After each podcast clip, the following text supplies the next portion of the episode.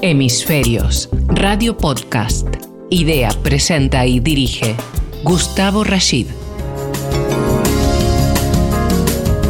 ¿Cómo les va? Aquí estamos en un nuevo programa de Hemisferios eh, bajo el concepto de lo prometido es deuda. Y por supuesto les prometimos que íbamos a seguir hablando sobre movilidad sostenible con el ingeniero Javier Pascual y de eso hoy tratará nuestro programa. Javier, ¿cómo te va? ¿Qué tal? ¿Cómo estás? Muy bien. Este, muy bien, entre, entre, entre abacos, información, datos y bueno, espero que, que logremos, como fue nuestro programa anterior, eh, lograr entender un montón de parámetros que nos explicaste con respecto a qué es lo que está pasando, porque estamos en la moda. Eh, todo el mundo está con el híbrido, me compro un híbrido, me compro un enchufable, qué pasa con el hidrógeno, etcétera. Y la crítica, eh, que siempre, por supuesto, prestamos atención del programa anterior, ha sido muy buena. Es decir, oye, habéis contado algo sobre movilidad sostenible que nadie hable, que nadie lo dice, o sea, que no se lee en ningún lado, que no se ve en ningún lado. Así que dijimos, bueno, por eso prometimos un segundo programa y aquí estamos para hablar de lo que nos falta y a lo mejor cabrá, no sé, un, un tercero. Bueno, ¿por qué no? Mira, Gustavo, eh, remarcando lo que dices, no, yo no pretendo sentar cátedra con estas cosas que os traigo al programa y a los oyentes, simplemente lo que quiero es dar información, algunos datos que he recopilado esta semana, centrar un poquito más en detalle que lo que hicimos el otro día. Yo quería... ¿Te, acuerdas cuáles eran los, las claves eh, que comentábamos el otro día? Bueno, las claves eran básicamente hacer una distinción entre si consumía o- más o no un híbrido o un enchufable, si contaminaba más o no. Bueno, con respecto, bueno, incluso con la movilidad eh, tradicional, llamémosle así. Bueno, yo quería remarcaros otra vez las claves que yo entiendo que son, eh, que son importantes para nuestros oyentes a la hora de entender este problema. ¿no? Tener en cuenta que las cero emisiones de un vehículo eléctrico no responden a la realidad. El concepto coste de ciclo de vida es muy importante y, y también la producción del vehículo, eh, la producción de la electricidad en origen. Es decir, un vehículo eléctrico cero emisiones no quiere decir que la electricidad que está consumiendo para cargar las baterías no haya tenido huella de carbono ni si tampoco el reciclaje de las baterías. La otra cosa que hablábamos el otro día muy importante es que la normativa y los escenarios futuros son muy importantes, así como la demanda del mercado, cuáles van a ser las modas, las necesidades de los usuarios, los modos y costumbres. Y aún no tenemos un consenso sobre eso, es decir, es muy difícil ahora mismo saber y luego trataré de concluir al final de este de esta intervención con una serie de recomendaciones para nuestros oyentes y también depende de la consideración de la consolidación de las tecnologías. Sí, sí, sí. Pero en esto estamos más avanzados. ¿eh? que os comentaré algunos datos también. sobre- Tecnológicamente, es- esa es la primera pregunta, así a tono generalista, antes de entrar en detalle, Javier. Es, eh, eh, por ejemplo, publicamos noticias semanalmente que el hidrógeno sí, el hidrógeno no. Doy un ejemplo sobre un determinado tema. Eh, con respecto a la movilidad sostenible, al vehículo eléctrico, al vehículo híbrido, a todas las formas de motorización que eh, hoy se pueden ofrecer en el mercado, en la actualidad. Las tecnologías están abasteciendo desde el punto de vista racional una industria que para lanzar un determinado prototipo, por supuesto, tiene que tener detrás un plan de comercialización de lo que significa eh, investigar sobre ese mm, vehículo, eh, diseñarlo, fabricarlo, ponerlo en el mercado y ofrecerlo a modo de venta. O sea, ¿cómo está eso? O estamos todos a prueba, como la vacuna del COVID, que a veces decimos, parece que todos estamos a prueba porque no se sabe realmente. El- en cuanto a las tecnologías, los vehículos están todos a prueba. Por supuesto, sabemos que hay un, un avance, un desarrollo tecnológico, pero ¿está todo a prueba o esto ya es un poco lo que va a ser en, no sé, en el próximo lustro en materia tecnológica? Mira, vamos a, vamos a repasar, si te parece, un poco todas las áreas eh, de transporte, incluso la de los aviones, porque he cogido algún dato interesante. Y no estamos hablando de tecnologías a prueba, estamos hablando de tecnologías que están al alcance de la mano. Eh, lo que no hace o lo hace difícil prever cómo se va a desarrollar en el futuro esa- esas tecnologías es precisamente la normativa, eso que te decía antes. Eh, cómo los gobiernos van a subvencionar esas tecnologías y cuál va a ser el consenso a nivel internacional en temas tan importantes como esa producción de energía eléctrica que es necesaria para cargar todas esas baterías o para mover esos vehículos eléctricos.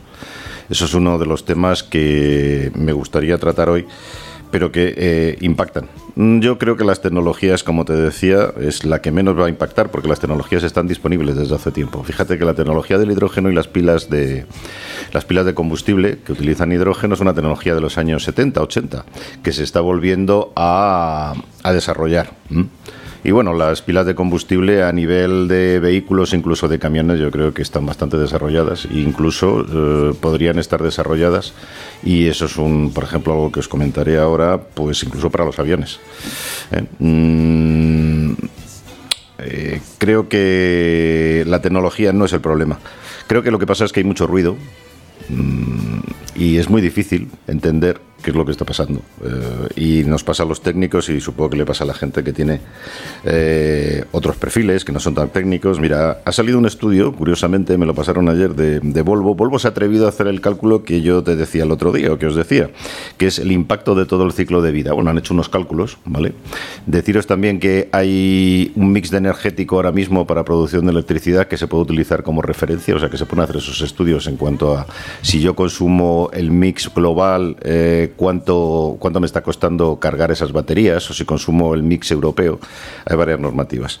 Eh, la conclusión de Volvo, y además ha traído mucho revuelo porque la gente la ha malinterpretado, como ocurre con todo esto, es que han comparado un vehículo suyo de los híbridos, pero un híbrido que hace 40 50 kilómetros, de estos que yo os digo siempre que podéis cargar en casa y sin cambiar la potencia instalada, lo puedes cargar durante la noche, que posiblemente me parece que tú tenías uno de estos que se cargan eh, y te hacen 40 o 50 kilómetros. Eso está muy bien porque además te permiten eh, aprovechar la energía cuando estás en bajadas, cuando estás frenando. Bueno, este vehículo al final, si venimos la conclusión de Volvo bien, bien entendida y con todo el ciclo de vida, eh, que hay que ver también cómo lo han calculado, como os digo, con una serie de suposiciones que son muy relativas, pues dicen que mm, más o menos estaría en un 75% de eh, reducción de emisiones respecto al todo gasolina. 75%. Y si no hubiera ese mix energético de producción de energía eléctrica, si todo fuera renovable, que sabemos que también es imposible, porque si vamos a la producción de energía renovable sabemos que hace falta almacenar y que hoy en día hay un mix que es el otro que han calculado para ese 75%, que no es precisamente todo renovable, llegaríamos a incluso a un 50% de reducción de emisiones. Es un cálculo, yo creo, que he hecho muy arriesgado por parte de Volvo, que le ha dado ese problema que se ha malinterpretado. Tampoco sé qué pretendían con él, pero que sí que nos da una idea que en reducción de emisiones, evidentemente, el vehículo eléctrico puede ser bastante, bastante competitivo en el futuro. También es cierto que si ahora mismo con ese mix energético que tenemos de producción de energía, que entra también pues, centrales de gas, de carbón, etcétera, etcétera, si aumentamos esas baterías no al 40 kilómetros, sino a todo eléctrico, pues posiblemente sería todavía peor ese, ese mix.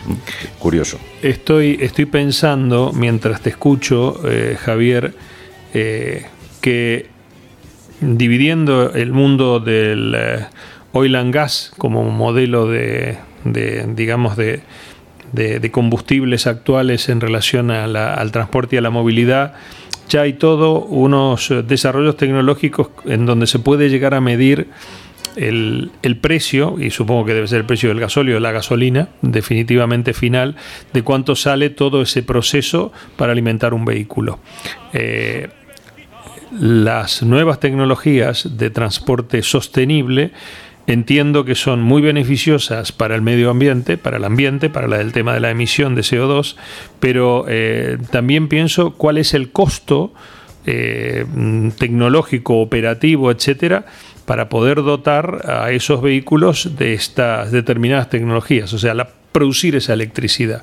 Es tan eh, interesante a modo de resultado como el tema de bajas emisiones o realmente también producir esa electricidad de la que se van a alimentar estos vehículos, eventualmente, digo, el que va si enchufas, eh, es mucho más costosa desde el punto de vista de lo que hoy significa el mundo del oil and gas. Esa es una, una, pregunta que yo me hago, supongo que no sé si tendrá respuesta, pero también es eso, por decir, ah, fenomenal, no, no, si este, este funciona, este eh, un poquito eléctrico nada más y le pones este, un café con leche y anda. Sí, pero ¿cuánto cuesta eh, producir esa electricidad y ese café con leche? ¿Sabes? Sí, es lo que te comentaba, lo que te comentaba antes al principio, Gustavo. La producción de energía eléctrica hoy en día em, se están utilizando, Volvo ha utilizado estos dos estándares que hay, el global y el europeo, pero esto cambia todos los días. Em, va a cambiar ahora con el precio del gas, va a cambiar seguramente con el precio del petróleo que sube y baja. Por eso estos estudios mm, son muy arriesgados de hacer. No sabemos qué va a pasar en el futuro porque tampoco ni los gobiernos ni los distintos ni las distintas zonas, digo zonas porque a la interconexión conexión de la energía eléctrica es muy importante a la hora de almacenar, por ejemplo, en Europa, pues no sabemos lo que va a ocurrir, con lo cual estos precios son muy estimativos. Luego te contaré un poquito también el tema del hidrógeno, que tiene varias tecnologías que comentábamos el otro día de producción muy innovadoras y que ya están, la tecnología está. Pero claro, evidentemente también dependerá de la cantidad de producción que haya, ¿vale? Y de, bueno, pues, pues hay que utilizar metano, hay que utilizar gas natural, también depende del gas natural para producirlo, aunque se puede producir de agua.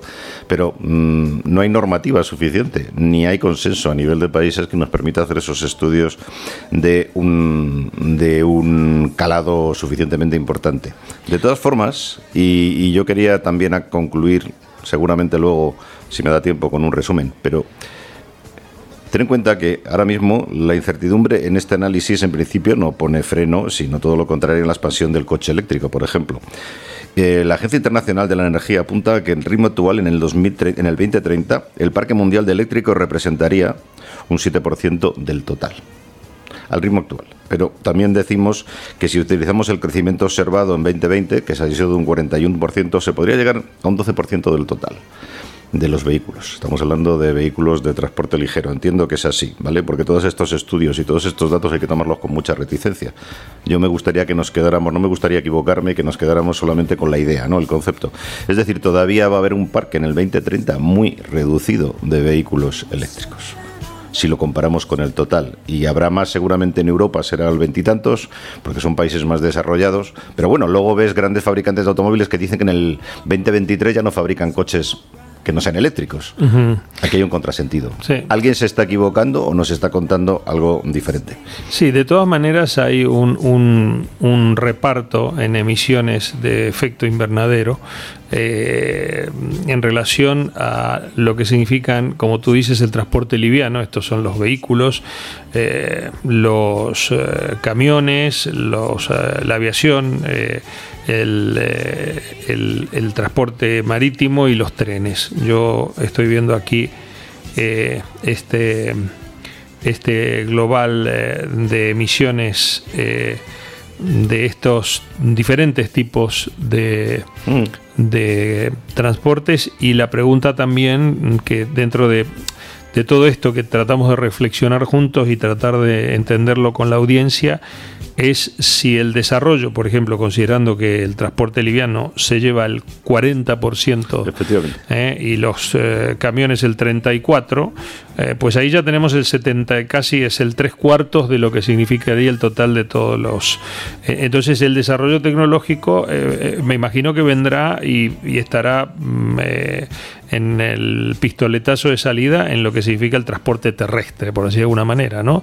De liviano y pesado. Por ahí andará la industria, porque bueno, la aviación es importante, eh, está a debate, de hecho hay como en todos los temas que tienen que ver con las innovaciones tecnológicas, este, hijos y entenados, detractores y, y, opositores, eh, también hay un estudio importante y una crisis importante en lo que significan las emisiones en el transporte marítimo, eh, ya trabajando en firme sobre modelos de transporte que tengan bajo nivel de emisión, este, y los trenes que son solamente el 4% de esta torta o de esta tarta, son los que más adelantados están, porque hay empresas, por ejemplo, como Talgo, eh, que está haciendo unos desarrollos sobre eh, trenes de eh, alimentación híbrida y de hidrógeno muy importantes y muy interesantes.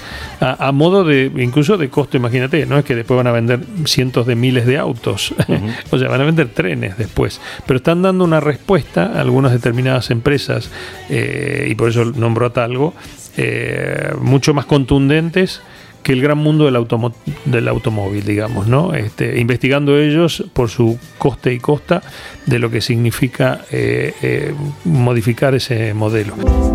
La política ambiental, el ambiente y sociedad, y la transición energética están en hemisferios, los miércoles a las 19 horas. Dirige Gustavo Rashid. Continuamos en este segundo bloque, hoy con el ingeniero Javier Pascual, hablando sobre movilidad sostenible. Javier, bueno, eh, teníamos ahí eh, algunas cifras y algunos datos que por radio son difíciles de transmitir, pero bueno, tú dale claridad al, tema. Eh, sí, sí, Gustavo, yo creo que es importante matizar algo de lo que tú has dicho. Eh, sí, los coches, entre los coches y los camiones tienen un 74%, los aviones un 11% y los barcos un 11% y los trenes un 4%. Ten en cuenta que la, la importancia sobre todo en los trenes es que están electrificados desde hace muchos años pero esto no contempla, esto contempla la emisión de gases de efecto invernadero, no contempla, como te he dicho antes, todo el coste de ciclo de vida de ese transporte evidentemente la energía eléctrica que consumen los trenes viene de centrales eh, convencionales, de eólicas, del mix, del mix ese que os he comentado antes. Si hiciéramos el cálculo efectivo de lo que serían las emisiones totales que tienen los trenes, pues subirían, evidentemente subirían. Esto lo único que nos da es una idea de dónde incide mucho más el transporte, evidentemente, y el tema del transporte terrestre es, es realmente representativo con ese 74%. Eh, entonces, em, es apasionante el mundo de los camiones, como decimos, por el impacto que tienen.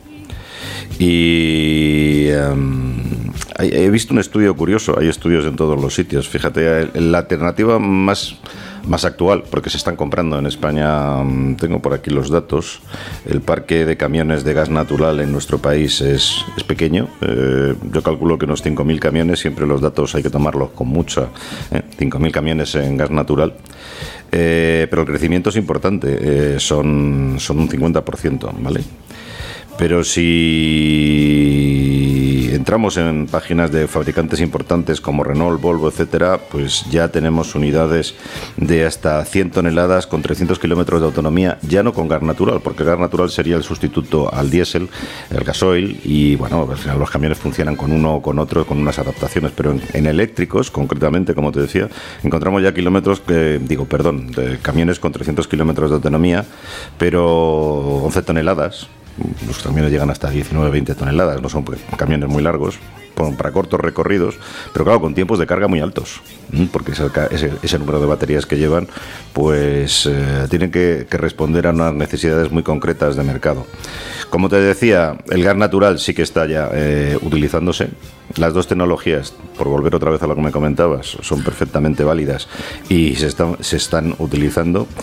Y en cualquier caso, eh, hoy en día nuestro gobierno, por ejemplo, ha lanzado un plan con 400 millones de euros, de los cuales ha distribuido ya 175 millones de euros a las comunidades autónomas para eh, renovar el, parque de carbones.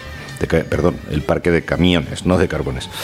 Eh, curiosamente, no ha incluido los vehículos de gas natural ligero, que son los que están comprando ahora las empresas de transporte, estos 600 eh, que tenemos ya, estos 6.000, perdona, que te os decía que teníamos ya en España. Eh, seguramente está esperando a que haya la alternativa de producción de o de suministro de biometano, es decir, el metano que se produce desde recursos naturales, digamos renovables, ¿no? de biomasa, etcétera, etcétera. Sabes que también esa tecnología existe, lo que pasa es que la producción ahora mismo es muy pequeña, pero es una alternativa para tener una fuente renovable mm, de producción de, eh, de, de gas natural y también eh, hemos visto o he, podido ver también que respecto a la tecnología de hidrógeno, que también es una tecnología que, como os decía, yo creo que hay que ponerla mucha atención. Yo se lo recomendaría a todos los oyentes, porque yo creo que ahora mismo hay mucha tecnología. Ahora explicaré un poquito la tecnología de, hidrógeno. Pues Mercedes y Volvo han hecho una, una joint venture ahora para desarrollar eh, las pilas de combustible para este tipo de vehículos, porque son pilas de combustible bastante grandes y bueno, están muy desarrolladas las de vehículos pequeños, que como os decía, vehículos pequeños también se están vendiendo, ahora mismo hay, pero deciros por ejemplo que Hyundai, curiosamente, ya ha vendido el primer camión de hidrógeno, lo entregó la semana pasada, me parece, en Suiza, a una, a una compañía local. Sería, sería bueno, Javier, poder explicarle a la gente cómo funciona el tema del hidrógeno, en realidad.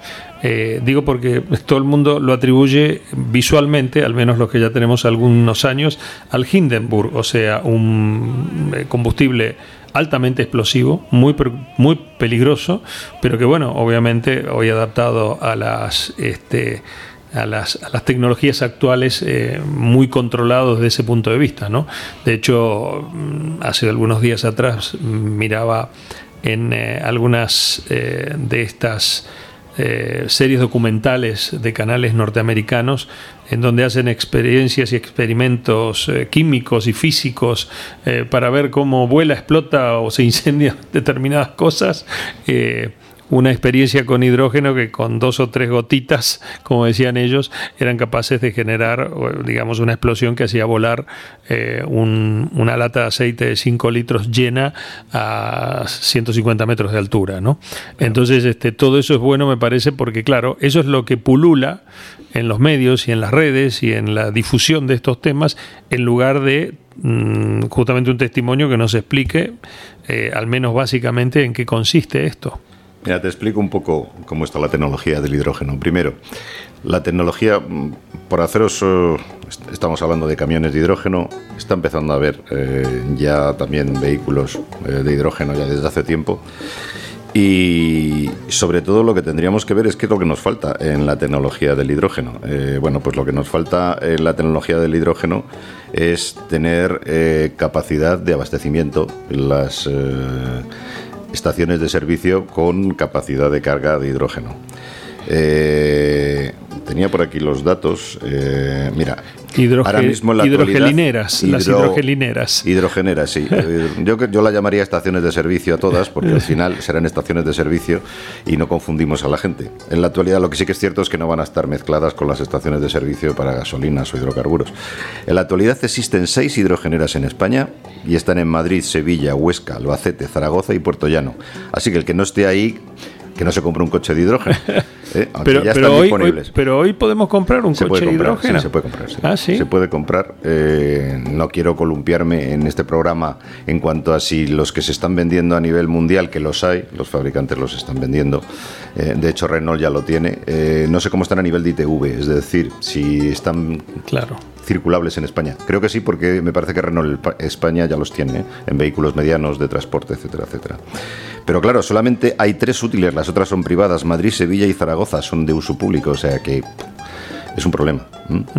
También te voy a decir que gas natural tampoco hay tantas, pero están aumentando. Las de gas natural licuado, tengo un amigo que me comentaba el otro día que hacía 500 kilómetros, 400, 500 kilómetros por 16 euros el gas natural está muy barato comparado con la gasolina. Te digo que en Latinoamérica, en Iberoamérica, en muchísimas grandes ciudades, es el combustible de referencia de los taxistas. Sí, Todos. Gustavo, no, nos, no, confundamos. ¿eh? Es posible, yo no sé en Latinoamérica.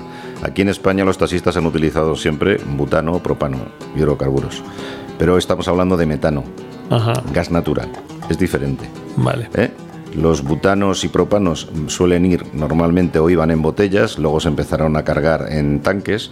Los vehículos de gas natural llevan todos tanque, que está preparado evidentemente para que no produzca explosiones. Son de carga muy rápida, es decir, que cargas casi más rápido que la gasolina. Sí. La carga es segura. Y aparte de eso, eh, llevan una alternativa para 8 o 10 litros de gasolina, porque como no hay gasolina, no hay estaciones de servicio de gas natural, pues hombre, hay dificultad para los usuarios actualmente en España de carga. ¿Recomendar comprar estos coches? Pues porque no hay gente que los compra. El problema es que si los estás utilizando para hacer grandes distancias tienes que ver dónde están ahora mismo los suministros, porque puede ser que llegues a tu lugar de destino y te tengas que hacer 80 kilómetros para cargar gas o estar echando todos los días gasolina, porque la gasolina que llevan es para muy pocos kilómetros. Lleva un tanque pequeño de gasolina, 8, 10, 15 litros, no más. El resto es gas.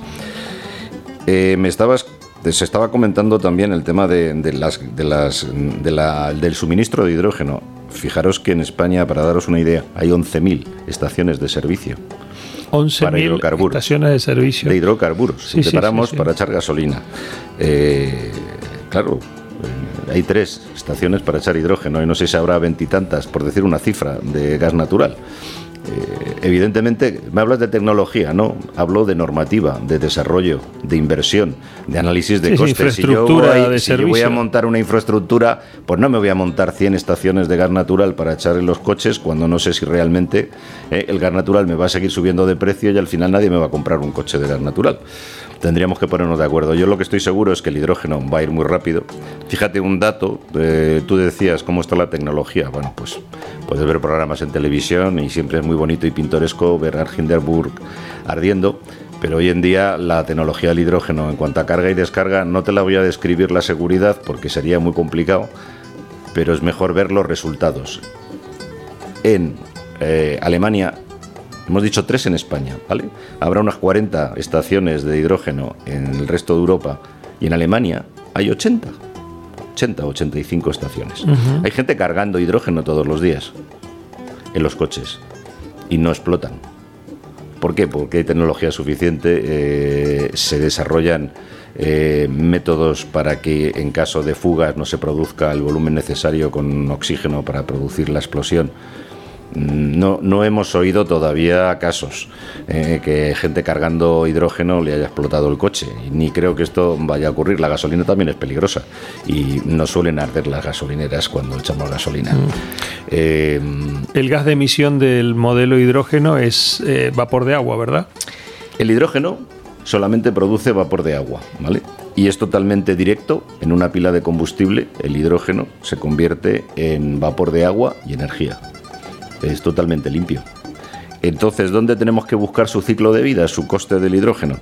Pues el coste del hidrógeno hay que buscarlo en coste de producción, ¿vale? ¿Cuál es la fuente de energía de hidrógeno más barata? El agua.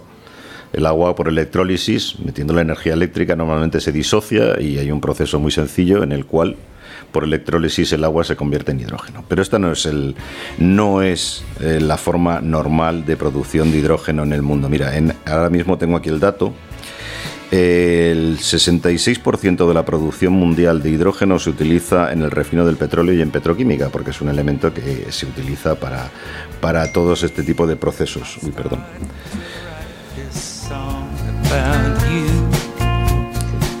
Eh, la producción de, mm, en millones de toneladas es de 35 millones de toneladas métricas en, a, nivel mundial. Y el resto se utiliza en procesos industriales y todavía muy, muy, muy poco en el transporte. Ahora mismo, tradicionalmente, eh, este, uno de los procesos para obtención es a través del gas natural, del metano,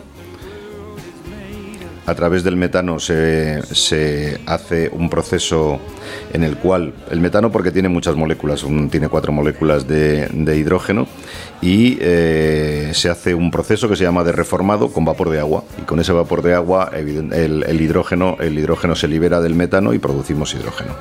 También se puede hacer con metanol que es otra forma, y de hecho había algunos coches hace años, porque esta tecnología empezó en el setenta y tantos, en el que se cargaban con metanol, esa es otra opción, y hay que meter un reformador, un reformer que se llama, para producir in situ, en el equipo, se puede producir directamente el hidrógeno.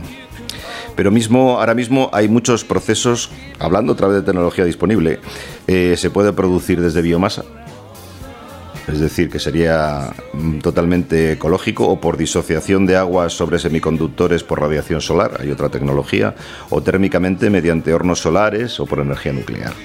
Aparte de que las electrólisis hoy en día eh, se han llegado a hacerlas en, unos procesos especiales eh, en fase de vapor, y se consiguen reducir entre 2, 2 y media la cantidad de energía que se necesita para hacer la electrólisis del hidrógeno. De hecho, hay mucha investigación ahora en Europa y yo creo que Nagas también en España está trabajando en este tipo de electrólisis eh, con fase de vapor que al final no va a producir hidrógeno pues a un coste muchísimo más razonable.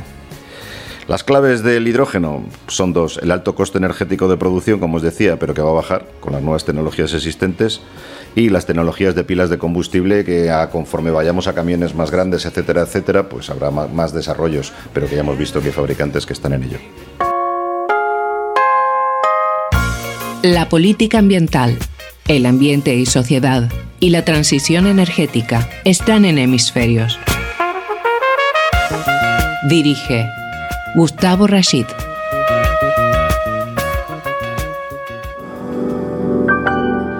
Último bloque para hacer la conclusión final y bueno, eh, de nuevo vamos a tener que eh, programar con la producción del programa otro, otro programa para seguir hablando de esto, porque bueno, me imagino que además a medida que van pasando las semanas, la tecnología y las novedades de mercado eh, aparecen y vamos contándole a la gente eh, cada dos o tres programas de hemisferios alguno que tiene que ver con lo cotidiano. Y lo cotidiano es eh, volver a repasar uno de los capítulos que más llamó la atención, Javier, de nuestro programa anterior, inicial, hablando sobre movilidad sostenible, que es decir, oye, somos capaces de decirle a la gente en cinco minutos ¿qué hago? Mm, tengo que eh, cambiar el auto eh, o tengo que comprar un auto. Eh, por supuesto que voy a tratar de que en este momento no sea ni de gasóleo ni de gasolina. quiero que sea un auto ya encuadrado en el concepto de movilidad sostenible. ¿Cuál es el consejo? de un usuario, como eres tú, por supuesto, de estos temas y un especialista sin pillarnos los dedos. Estos son simplemente sugerencias, ¿sabes? Es como decir, oye, ponle un poquito más de sal este, a la comida. ¿Cuál sería? Bueno, yo te, te preparo las conclusiones finales, eh, que mm, nos hemos dejado algún capítulo, pero podemos tratarlo como serían los aviones y los barcos, que son también muy interesantes. Eh, la conclusión de todo este análisis es que el ciudadano de a pie escucha un ruido continuo de sugerencias, posibilidades de subvención, advertencias que son confusas, estudios también, como el que he dicho antes de Volvo y tal, difíciles de analizar en su proceso de toma de decisiones. Da la sensación, además, de que la solución está ahí y que tenemos que hacer algo corriendo, ¿no? Si no mm. compro un coche eléctrico, sí, sí, sí, no, no estoy en la... Bueno, yo creo que nada más lejos de la realidad en mi perspectiva.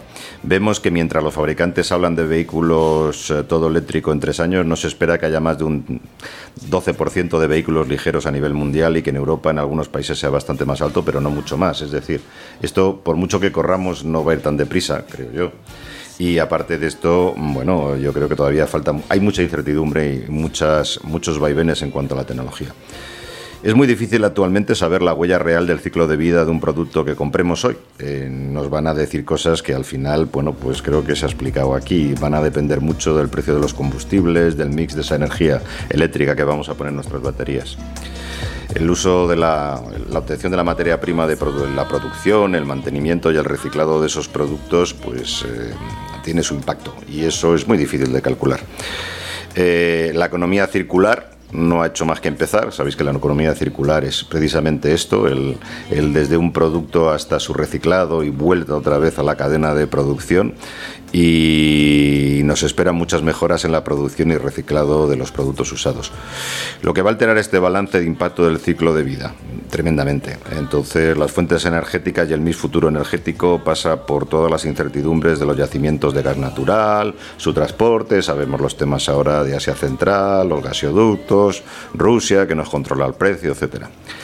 Y la energía verde, sabemos que la eólica y la solar, toda la energía verde depende mucho también del almacenamiento, es decir, de dónde vamos a almacenar. Y esto, pues bueno, ya lo hemos explicado, depende también mucho de acuerdos a nivel transnacional, de conexiones eh, entre los diversos países y de normativa que no tenemos, ¿no? Y la extracción y el proceso de petróleo y sus derivados deben de ajustarse a este esperado mix energético del futuro y las necesidades de los derivados de, su proceso. Ya sabemos que hay que producir gas natural, que se utiliza en el petróleo, que además producen plásticos y otra serie de cosas que son fundamentales para fabricar vehículos y muchas cosas que usamos todos los días. Yo creo que para un usuario de a pie, que es lo que me preguntabas, es mejor simplificar las cosas y ser lo más eficientes posibles en nuestro día a día contribuir al reciclado y no malgastar energía. Dada la incertidumbre en el cual eh, la huella que deja de verdad un producto en todo su ciclo de vida es muy importante observar el coste que supone para nosotros esa inversión. Con ello seguro que contribuimos en gran manera también a un mundo mejor y a aliviar, nuestros bolsillos. Es decir, que veamos todo no solamente de la perspectiva de, oye, este coche no contamina o es cero, pero no sé cuánto porque al final consume energía eléctrica, etcétera.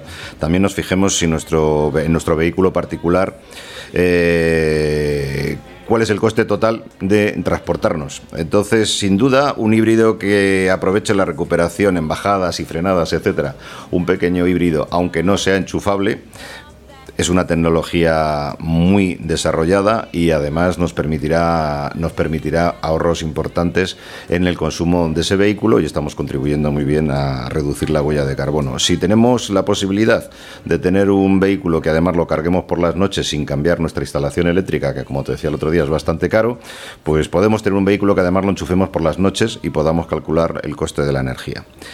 Y si vamos a un vehículo ya para utilizarlo en Madrid en cortas distancias, que tengamos que cargarlo y que a lo mejor tenemos que cambiar la instalación eléctrica de nuestra de nuestra de nuestro garaje eh, o de nuestra comunidad de vecinos, pues cuidadito y calcular muy bien los costes de la electricidad que vamos a pagar y los rendimientos que nos va a dar esa inversión. Y bueno, que no olvidemos también la opción del gas natural, que ahora mismo es bastante interesante, y también que estemos muy atentos al desarrollo de los coches de hidrógeno. ¿eh? Pero también, y, por cerrar, no nos olvidemos también de estar atentos a la normativa, porque va a estar cambiando la normativa y al final eh, los consensos que se puedan dar a nivel nacional e internacional en cuanto a movilidad, porque nos van a afectar al final a la disponibilidad de esos combustibles y, y al final al coste y lo que nos va a costar a nosotros. Toda la información que podemos brindarte eh, en cada uno de los capítulos que compartimos de Hemisferios con el ingeniero Javier Pascual hablando sobre movilidad sostenible son valiosos. Muchas preguntas recibimos, ya sabes que tienes las redes sociales de nuestro programa para poder comunicarte y por supuesto comprometido un nuevo programa donde hablaremos de aviación, hablaremos de transporte marítimo, etcétera, etcétera. Queda mucha tela todavía por cortar. Javier, gracias por estar con nosotros como siempre.